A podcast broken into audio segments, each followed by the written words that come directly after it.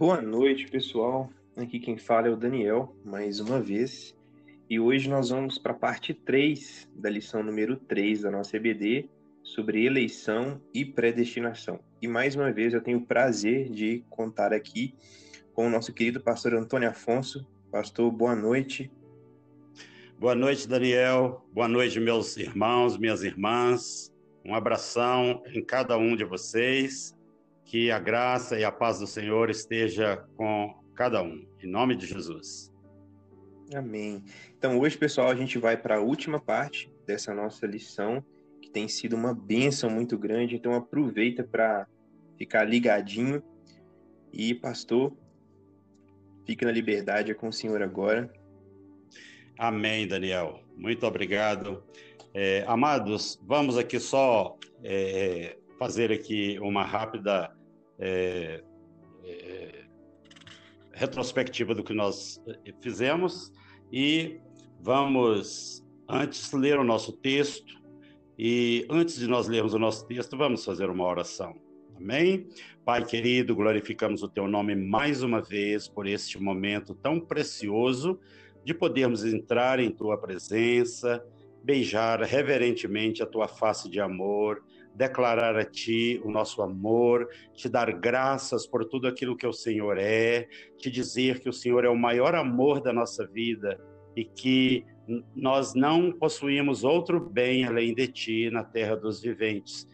Portanto, nós pedimos a tua graça, a iluminação, a orientação e a direção do teu Espírito Santo nesse momento de meditação, de estudo da tua palavra. Que o Senhor nos conduza em tudo porque nós reconhecemos que não podemos receber nada se do alto não nos for dado. Amém, Senhor. Relendo o nosso texto que está em Efésios, capítulo 1, de 4 a 12, é, vamos então lembrar porque ele é o nosso texto base para este estudo.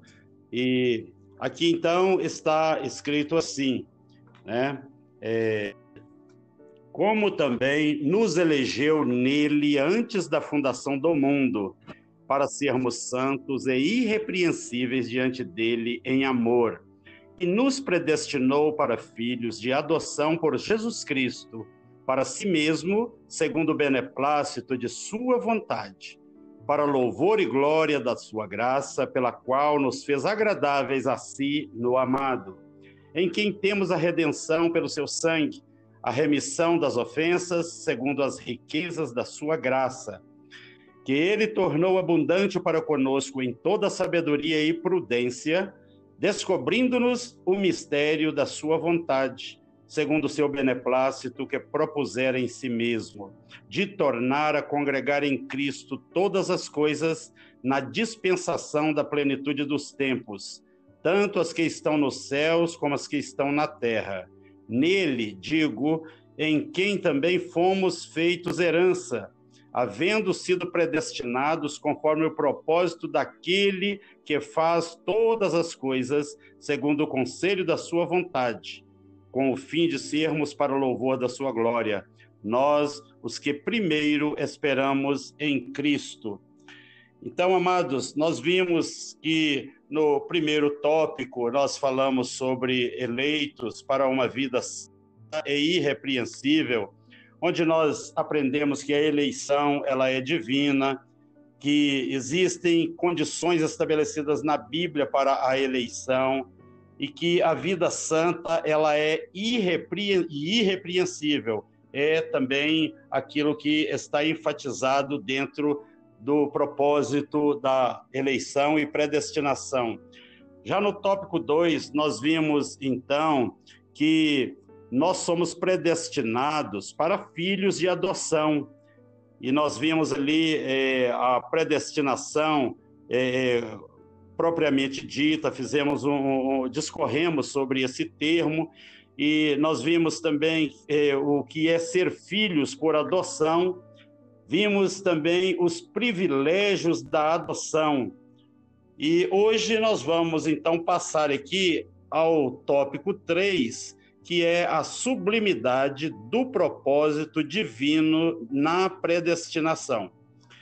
que a excelência da predestinação ela reside exatamente na provisão de bênçãos espirituais que Deus fez aos eleitos é, através de Cristo e também é, movido pelo seu amor imensurável e incalculável. E aqui eu queria é, é compartilhar com os irmãos, então, dois aspectos desse, é, é, dessa sublimidade de propósito, desse propósito divino. a primeira característica que nós vemos aqui é que a predes, sobre predestinação e salvação, que Deus, como, como soberano Senhor dos céus e da terra, ele não predestinou ninguém incondicionalmente. Nenhuma pessoa foi predestinada incondicionalmente, como existem algumas correntes teológicas que enfatizam isto de uma maneira assim, bem sutil, e nós vamos falar sobre isso mais para frente um pouquinho. É, nós vemos que, é, de forma alguma, ninguém foi é, incondicionalmente é, predestinado à condenação eterna. Porque se nós é, é, considerarmos que a eleição ela é incondicional, também a condenação eterna é incondicional.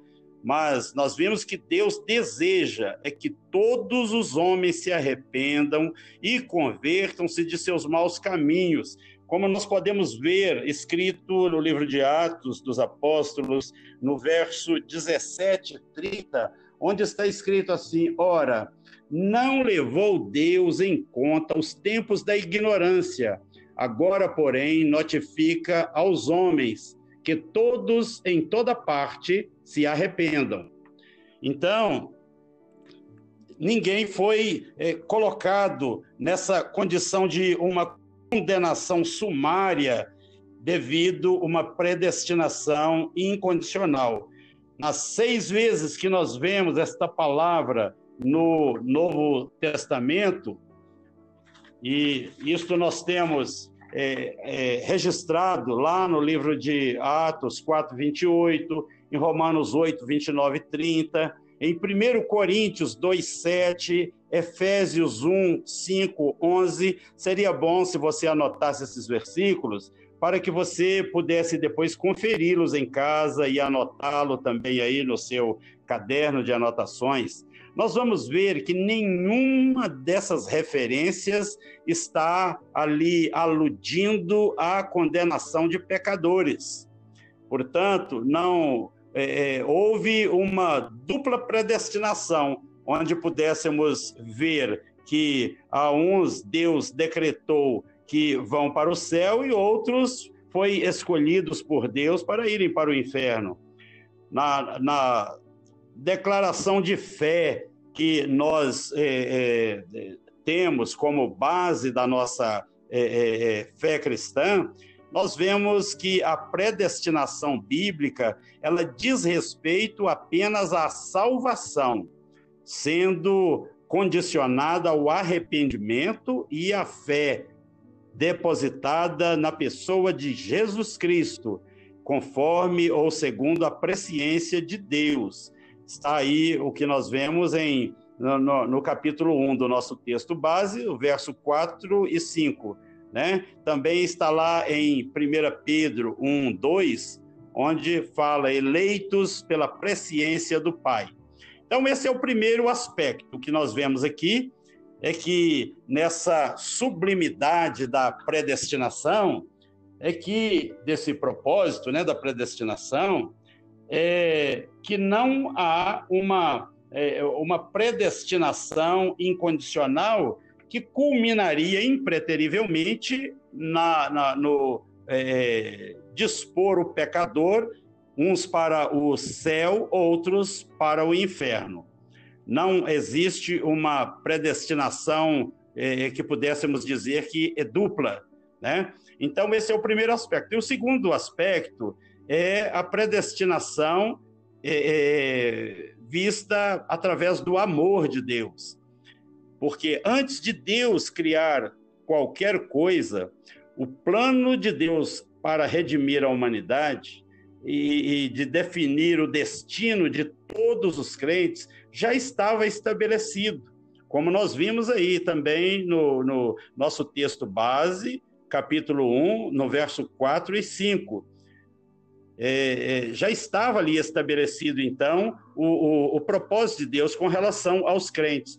Por conseguinte, nós vemos também que a Bíblia ela mostra que a redenção divina ela não foi uma medida tomada de forma emergente, não foi uma coisa, uma emergência que Deus se viu é, tendo que tomá-la porque aquilo aconteceu assim de uma maneira é, é, improvisada e Deus agora teve que então é, é agir emergentemente. Muito pelo contrário, isso aí tudo estava, toda essa situação estava já prevista dentro desse plano de Deus, esse plano imutável do amor de Deus, desde sempre, que nós podemos também conferir aí nos textos de 2 Tessalonicenses 2,13 e também lá em Timóteo, 2 Timóteo, no, no capítulo 1, no verso 9.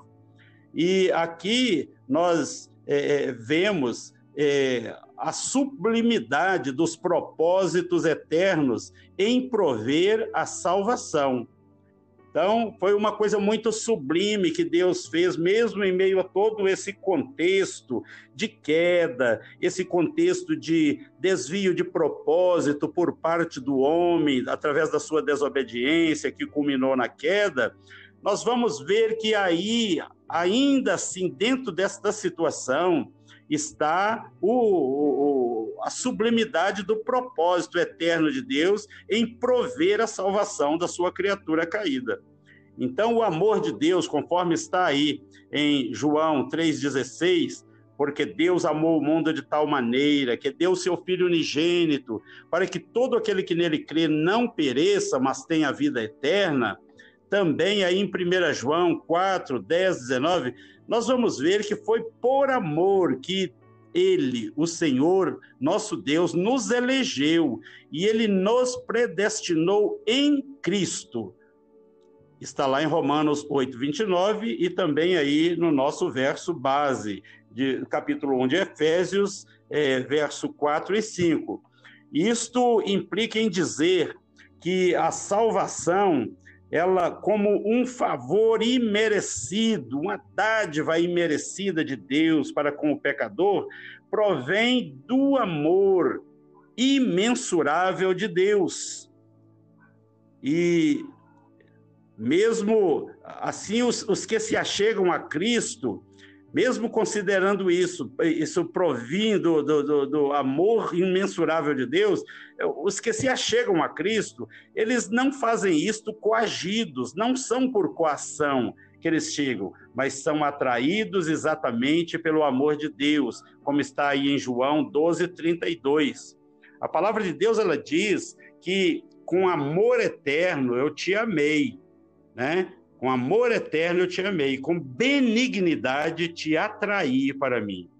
Então, aonde nós vemos aí esse, é, é, é, esse amor, esse, esse propósito sublime de Deus em trazer até nós esta salvação tão grande e aqueles que realmente o, o se mostraram favorável ao, ao propósito de Deus, aqueles que é, o acolheram a sua obra redentora em Cristo Jesus, estes são, foram conhecidos também como os eleitos. Né? E é exatamente em cima disso aqui que eu queria aproveitar esse tempo que nós temos aqui para, assim, de uma maneira bem simples e, assim, de uma maneira também panorâmica, eu queria é, passar para vocês algumas coisas que principalmente duas correntes teológicas que é, vão ganhando cada vez mais aí é,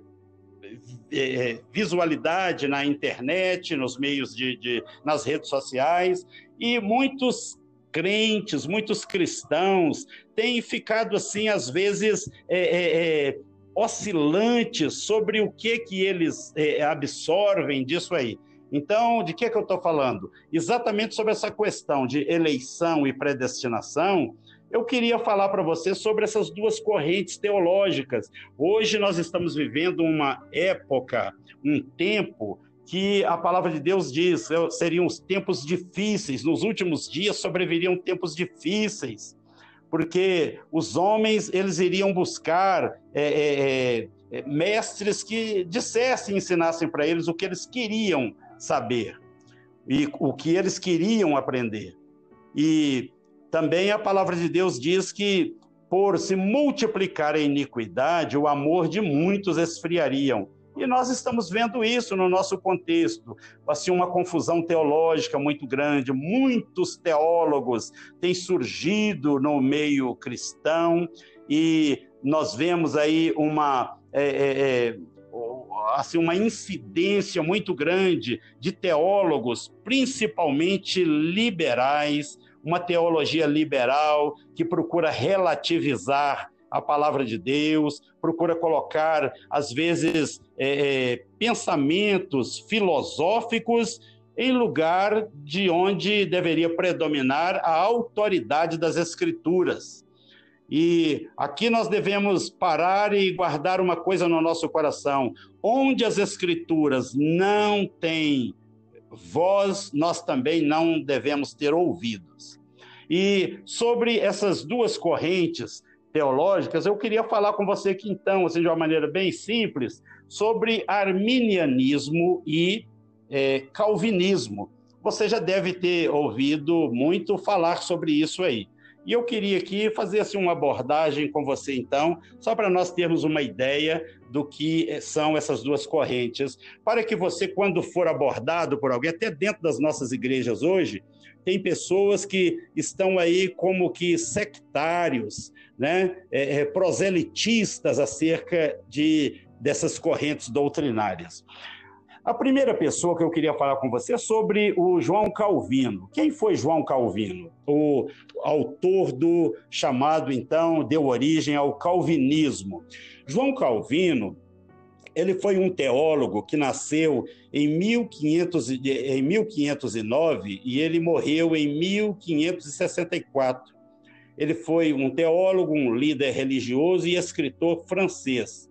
Ele, então, foi o pai do calvinismo e na reforma protestante, que ele impôs hábitos austeros e puritanos a todos os seus seguidores, e, e esses hábitos dele é, se espalhou por vários países da Europa Ocidental. É bom lembrar que quando eclodiu assim de uma maneira a reforma protestante ela teve assim vários precursores não vamos entrar aqui nesse detalhe mas quando a reforma protestante ela realmente estava estabelecida, João Calvino tinha oito anos. Porém, ele mais tarde, ele também militou dentro dessa causa. E João Calvino, então, ele nasceu na cidade de Noyon, na região da Picardia, no norte da França. Ele nasceu no dia 10 de julho de 1509. Ele era filho de um secretário episcopal da cidade é, é, de, de Noyon e ele ficou órfão de mãe aos seis anos de idade, sendo confiado então aos cuidados de um aristocrata que era amigo da família. E ainda na sua adolescência, Calvino foi enviado para a Universidade de Paris, onde ele estudou teologia. Em Paris, ele eh, entrou em contato com as ideias de Martinho Lutero e mais tarde, em 1529, ele se converteu ao protestantismo em obediência às ordens do pai. Calvino foi então para Orleans estudar direito. E depois de formado, ele voltou a Paris. Ele abandonou a igreja romana, na qual ele é, é, havia permanecido até então, e se converteu ao protestantismo quando ali, então, ele deu início a uma fase de intensa colaboração com o reitor da Universidade de Paris, Nicolas Kopp, quando este afirmou seu apoio às reformas de Martinho Lutero. Calvino, então, se uniu a ele. Ele foi perseguido em Paris, e, onde o protestantismo foi declarado ilegal, e Calvino, então, abandonou a França, se instalou na Basileia, na Suíça, onde em 1536 ele publicou a sua obra fundamental, que é muito conhecida ainda hoje, que se chama Instituição da Religião Cristã, que reunia suas doutrinas protestantes. Então, esse é João Calvino. Agora eu vou falar aqui para você, antes de nós passarmos ao pensamento de um e de outro, eu vou falar para você aqui sobre é, é, Jacob Armínio. Ele é conhecido também, ele era conhecido também como é, é como é muito conhecido hoje como é, é, Jacó Armínio. Então, quando você vê falar sobre Jacob Armínio e João Armínio, é estamos falando da mesma pessoa. Armínio ele foi um teólogo holandês que viveu na, na, no período aí de 1560 até 1609. Ele morreu com 49 anos. E ele discordou das doutrinas do calvinismo, que é, é, deve, inclusive, esse nome, né, como nós já vimos, a, a esse reformador francês, João Calvino. Né? E os ensinos de Armínio e dos seus seguidores foram codificados nas cinco teses do artigo de protesto. Né? A predestinação depende da maneira de a pessoa corresponder e é fundamentada na presciência de Deus. Cristo morreu em prol de toda e qualquer pessoa, isso é os ensinos de Armínio, né? aqui os pontos, alguns pontos básicos é, é, da sua doutrina. Que é, a predestinação depende da maneira de a pessoa corresponder e ela é fundamentada na presciência de Deus. Segundo ponto defendido por ele é que Cristo morreu em prol de toda e qualquer pessoa, mas somente os que creem são salvos. Terceiro ponto de, que, de, de defesa do seu pensamento é que a pessoa não tem a capacidade de crer e ela precisa da graça de Deus. O quarto ponto é que essa graça não pode ser resistida, que essa graça ela pode ser resistida. E o quinto ponto, se todos os regenerados perseverarão, é questão que exige mais investigação. É, de acordo com a visão arminiana, Deus sabe de antemão quais pessoas corresponderão à sua oferta da graça e quais são aquelas que ele predestina para compartilhar das suas promessas. E essa oferta, segundo a visão de Armínio, pode ser recusada. Então, nós vamos aqui, eu queria é, é, analisar com você, porque esses cinco pontos né? Esses cinco pontos aqui de, de Armínio, ele foi, então, é, rebatido pelos seguidores de, de, de Calvino, né? e que criou também os cinco pontos defendidos pela visão calvinista. Então, é, quando nós olhamos Armínio e olhamos Calvino, ambos cinco pontos básicos de defesa da sua corrente de pensamento ou sua corrente é, é, doutrinária e teológica. É, enquanto o, o Armínio defende a vontade livre, o Calvino defende a total depravação. O Armínio defende que a eleição é condicional, o Calvino defende que a eleição é incondicional. Armínio defende que a expiação ela é universal. O Calvino diz que ela é essa expiação é limitada. Armínio defende que a graça pode ser impedida e o João Calvino diz que a graça é irresistível. O Armínio defende que o homem pode cair da graça e perder a sua salvação, e o João Calvino diz que é, o homem, uma vez salvo, ele é salvo para sempre, por causa da perseverança dos santos. Então, nós vimos que esses cinco pontos do calvinismo, que é conhecido como a TULIP, né, é, é, é, é aí um, um, um, acrônimo que foi criado, né, a TULIP, o, é, é, ele tem também está aí relacionado com a tulipa, né? Tulip. Então, esses cinco pontos do calvinismo, eles foram formulados em resposta a um documento que foi apresentado ao Estado da Holanda pelos discípulos de, de é, Jacob Armínio, né? um professor de um seminário holandês, e esse documento ficou conhecido na história como remonstrance ou protesto. Né? É, essa é, chamada remonstrance ela é, possuía cinco pontos principais, que são também conhecidos como cinco pontos do arminianismo, né? como nós já vimos é, é, aqui no paralelo entre as duas. Né? E, e então, no Sínodo de Dort, os é, é, seguidores de Calvino, então, eles elaboraram também esses cinco pontos do calvinismo. Vou falar aqui para você rapidamente o que foi esse sínodo de Dort, né?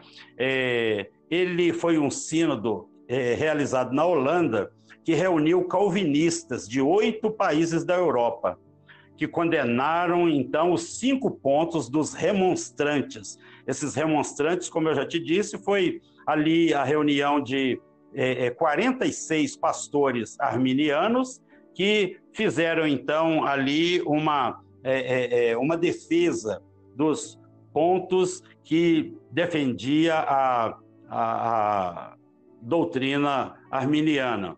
E esses remonstrantes, então, fizeram surgir, é, os calvinistas, então, se opondo a esses cinco pontos dos arminianos, eles trouxeram, então, em resposta, os cinco criaram cinco pontos calvinistas também. Veja você que é sempre uma disputa teológica. E aqui esses cinco pontos calvinistas, é, é, os quais, formando posteriormente um acróstico, como eu já disse, eles receberiam o nome de tulip, né, que é, significa tulipa em inglês, né? E ele em inglês é total depravity, que significa depravação total, unconditional election, eleição incondicional, limited atonement, é, expiação ilimitada, irresistible grace, graça irresistível, e perseverance of saints, a perseverança dos santos. Esses cinco pontos são oficialmente conhecidos e chamados de cânone de Dort. O detalhe é que algumas dessas condenações distorcem o posicionamento dos remonstrantes, que, por exemplo, nunca negaram a depravação total. Isso aconteceu porque os remonstrantes tiveram, não tiveram sequer a oportunidade de ser realmente ouvidos neste sínodo. Eles é, é, simplesmente para dar assim uma aparência de justiça, e é bom lembrar que isso aqui foi solicitado pelo, pelo conde Maurício de Nassau, aquele mesmo que esteve aqui nas costas do, de Pernambuco, né? É, ele, esse sínodo foi solicitado por ele, ele era calvinista. E esse sínodo contou com alguns depoimentos de remonstrantes, mas sob as seguintes regras. Em primeiro lugar, os remonstrantes não poderiam participar das reuniões e de seus debates, eles ficavam em uma outra sala, esperando serem chamados pelo presidente do Sínodo para falar apenas o que fosse pedido. Eles não podiam falar espontaneamente. Em segundo lugar, depois deles darem um depoimento, eles imediatamente tinham que voltar para a tal sala onde eles estavam retidos, sem terem assim direito a uma tréplica do que havia sido ali discutido. E em terceiro lugar, os remonstrantes, eles não escolheram seus representantes.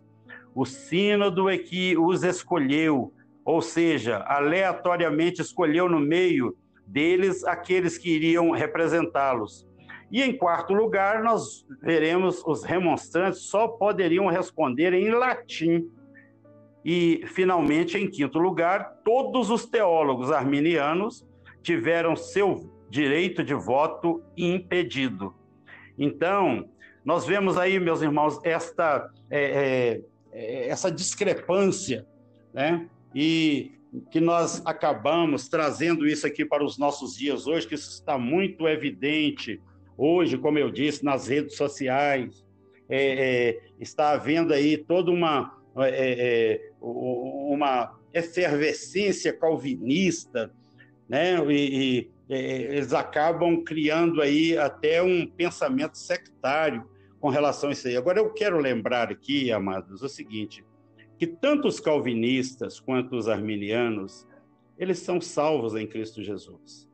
Essa discordância em como se deu a eleição e como se deu a predestinação, isso não forma uma base para dizer que é, esse lado está perdido e aquele lado ali está salvo.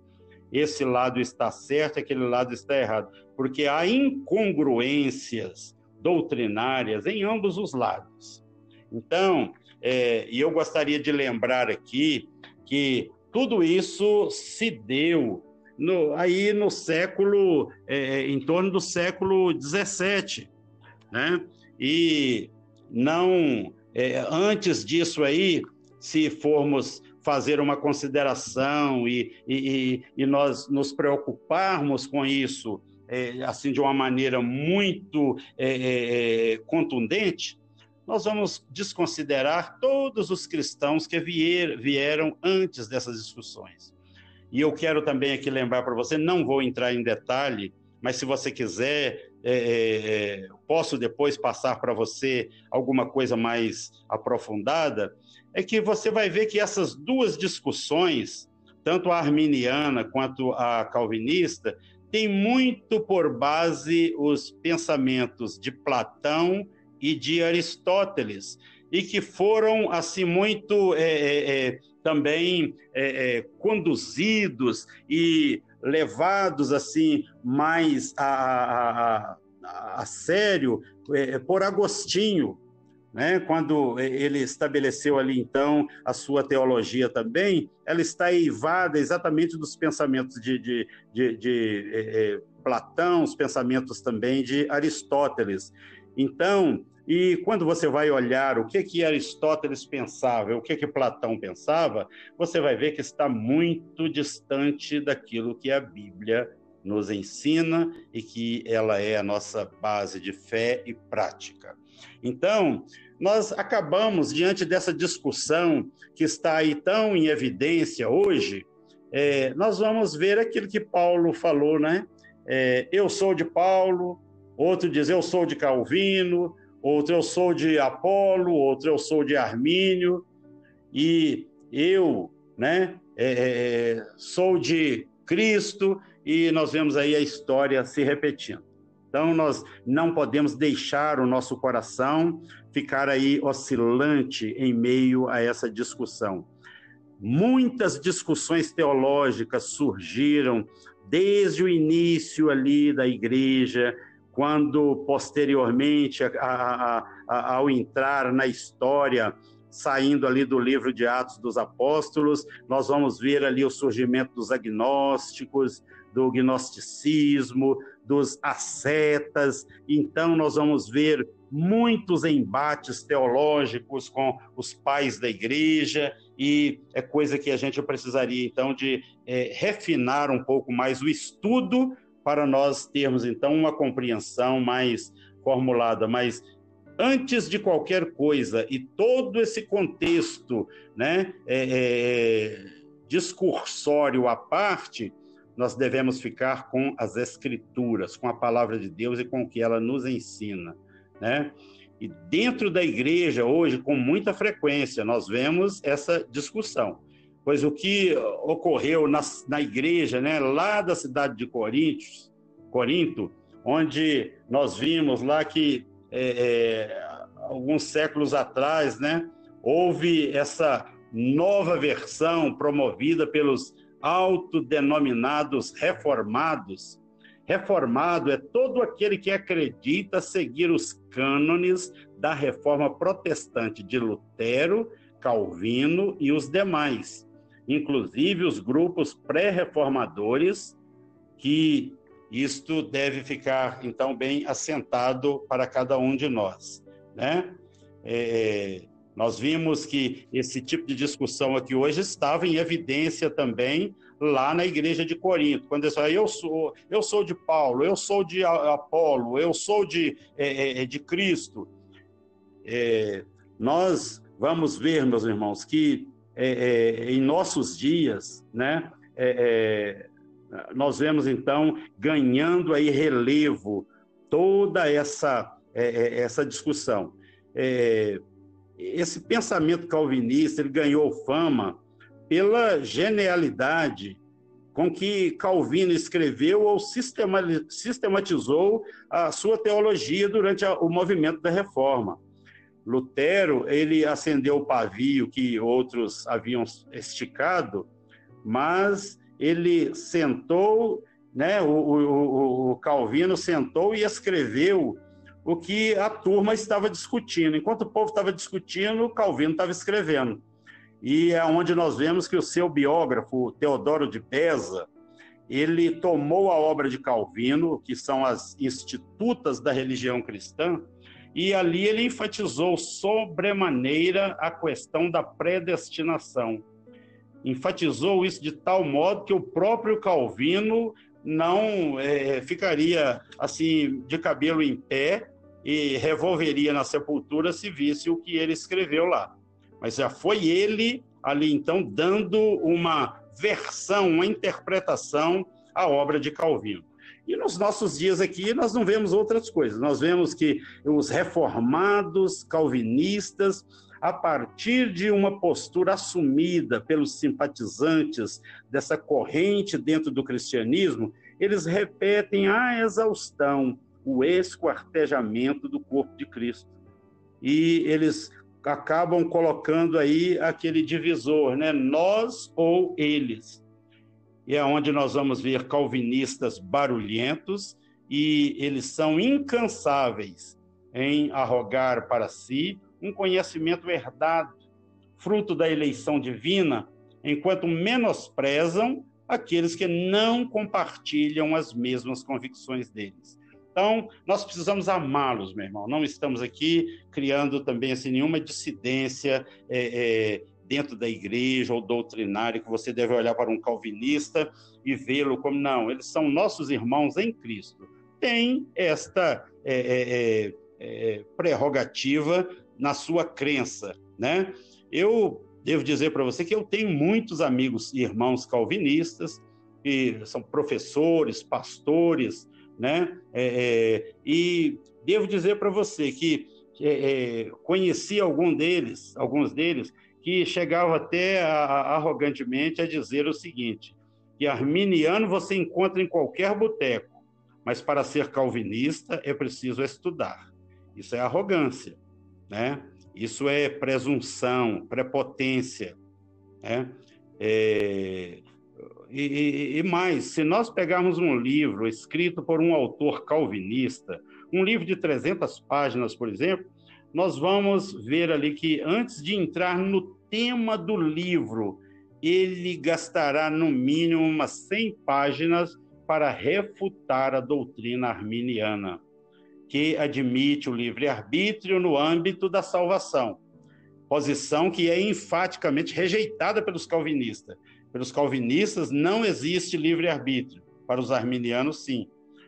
Então, eles pensam que a salvação é um ato unilateral de Deus, fruto da eleição e eleição da nata, não podendo o homem rejeitar. O homem não tem poder de rejeitar a salvação que é oferecida por Deus mediante o seu amor e a sua graça. E é lamentável nós vermos isto é, é, no nosso meio. Nós vamos encontrar aí muitos blogs, muitos livros, mensagens e até piadinhas, compondo aí um portfólio, né? Dessa turma que acaba é, criando uma divisão na igreja, e a pretexto de uma gnose que foi também imputada na mente deles, sem ter sido questionada na época. Nós precisamos ser crentes bereanos. Tudo que nós ouvimos, nós vimos para a palavra. Nunca, meu irmão, fique com nada que extrapole a palavra, né? E aqui nós podemos é, dizer: foi alguém batizado de Calvino? Morreu Calvino por algum de nós? Né? Foi alguém batizado por Armínio? Armínio morreu por algum de nós? Paulo, se estivesse aqui, ele faria essa pergunta, estaria fazendo essa pergunta. Né? E apenas para apimentar esse debate, meu irmão, quando lemos um livro escrito por calvinista, é fácil notar a exaustiva citação feita ao reformador. Nós não vamos encontrar isso nos escritos de Armínio, até mesmo porque tem muita pouca obra de Armínio. Porque teve é, é, é o livro de Calvino, é, um, dos, um dos seus livros mais proeminentes, que quem prefaciou o livro de Calvino foi o Armínio. E ele, o Armínio, fazia, é, tecia é, é, elaborados elogios à forma como Calvino escrevia, chamando ele até de príncipe, né? dos, dos teólogos, porque Calvino realmente é muito profícuo, né? É, é, na sua é, disposição de escrever. Como nós vimos aí atrás, eu falei, que enquanto as pessoas estavam discutindo a reforma, Calvino estava escrevendo. Que ele era realmente assim muito erudito e muito é, é, é, profícuo escritor. Então, nós, é como eu disse para você, eu, eu, eu, se nós não vemos Armínio é, escrevendo livros e, e rebatendo calvinista, por outro lado, nós vamos ver calvinista escrevendo livros e e, fazer é, é, é, exaustivas citações ao reformador Calvino. E, vez ou outra, um texto bíblico, mas, no geral, eles citam Calvino. Citam um texto bíblico uma vez ou outra, mas é sempre citando Calvino. Ou seja, a obra desses escritores gravitam em torno do pensamento calvinista ou, de, ou do seu mestre Calvino. Isso vai nos lembrar o quê? Vai nos lembrar os textos sabatistas, né? Ou dos é, adventistas de sétimo dia, que com igual dependência é, de Ellen White, é, eles também reportam toda a teologia dos sabatistas, toda a teologia dos adventistas de sétimo dia, ela, por mais que eles queiram negar, ela está embasada nos escritos de Ellen White, que é a profeta deles. E existem muitos é, é escritores renomados que classificam Ellen Good White como uma herege. Realmente é muita heresia nos escritos dela, se você algum dia é, é, quiser é, é, consultar algum livro dela. Como, é, é como que uns podem dizer que outros são hereges, né? Então, é hora né, de toda essa ala reformada que aí está é, é, é, presente dentro da igreja, observar o lema da reforma. Aqueles que tentam usar a própria reforma e o pensamento de Calvino para, assim, muitas vezes é, é fazer troça com o nome de Armínio, ou acham que os arminianos são é, pessoas de, de, de, de, pouco, pouca luz no, na, na, mente, eles deveriam lembrar, então, desse lema, né? É, é, é da própria reforma, que diz: Ecclesia reformata é sempre reformanda est. Ou seja, a igreja reformada, ela será sempre reformada, né? deverá sempre se reformar. Então, meus irmãos, fica aqui esta palavra que eu queria deixar para você, né? E nós, então, é, é, pensarmos que eleição e predestinação, então, é algo muito maravilhoso que Deus estabeleceu, é doutrina bíblica. Nós não podemos nos deixar elevar exatamente pelo, é, é, é por essas correntes de pensamento, que procuram, então, é, é, colocar, né, é, advogar uma causa, uma fatia da reforma para si, e assim colocar, então, impedimentos que são doutrinários a uma compreensão mais simples da palavra de Deus.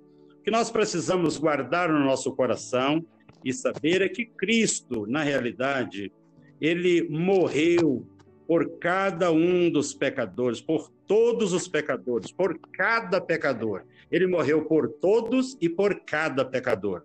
E desde a eternidade, segundo a sua presciência em Cristo Jesus, Deus elegeu e predestinou os que creriam e perseverariam na fé, a viver em santidade, receber a filiação divina e a desfrutar de todas as bênçãos espirituais que foram por Deus estipuladas. Que você possa usufruir de tudo isto que Deus tem te dado, viver a vida cristã com simplicidade.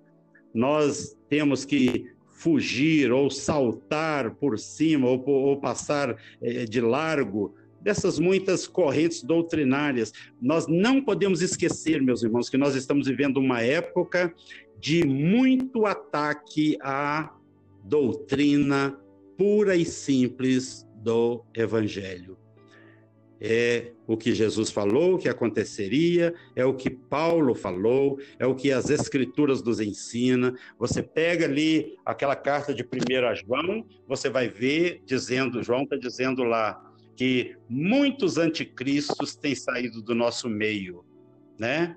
E eles saíram é porque não era um dos nossos. O que é ser um dos nossos? Um daqueles dos nossos são esses que creem na simplicidade das Escrituras, com a cristalina segurança e pureza da palavra de Deus e devemos ficar com ela, nos ater a ela.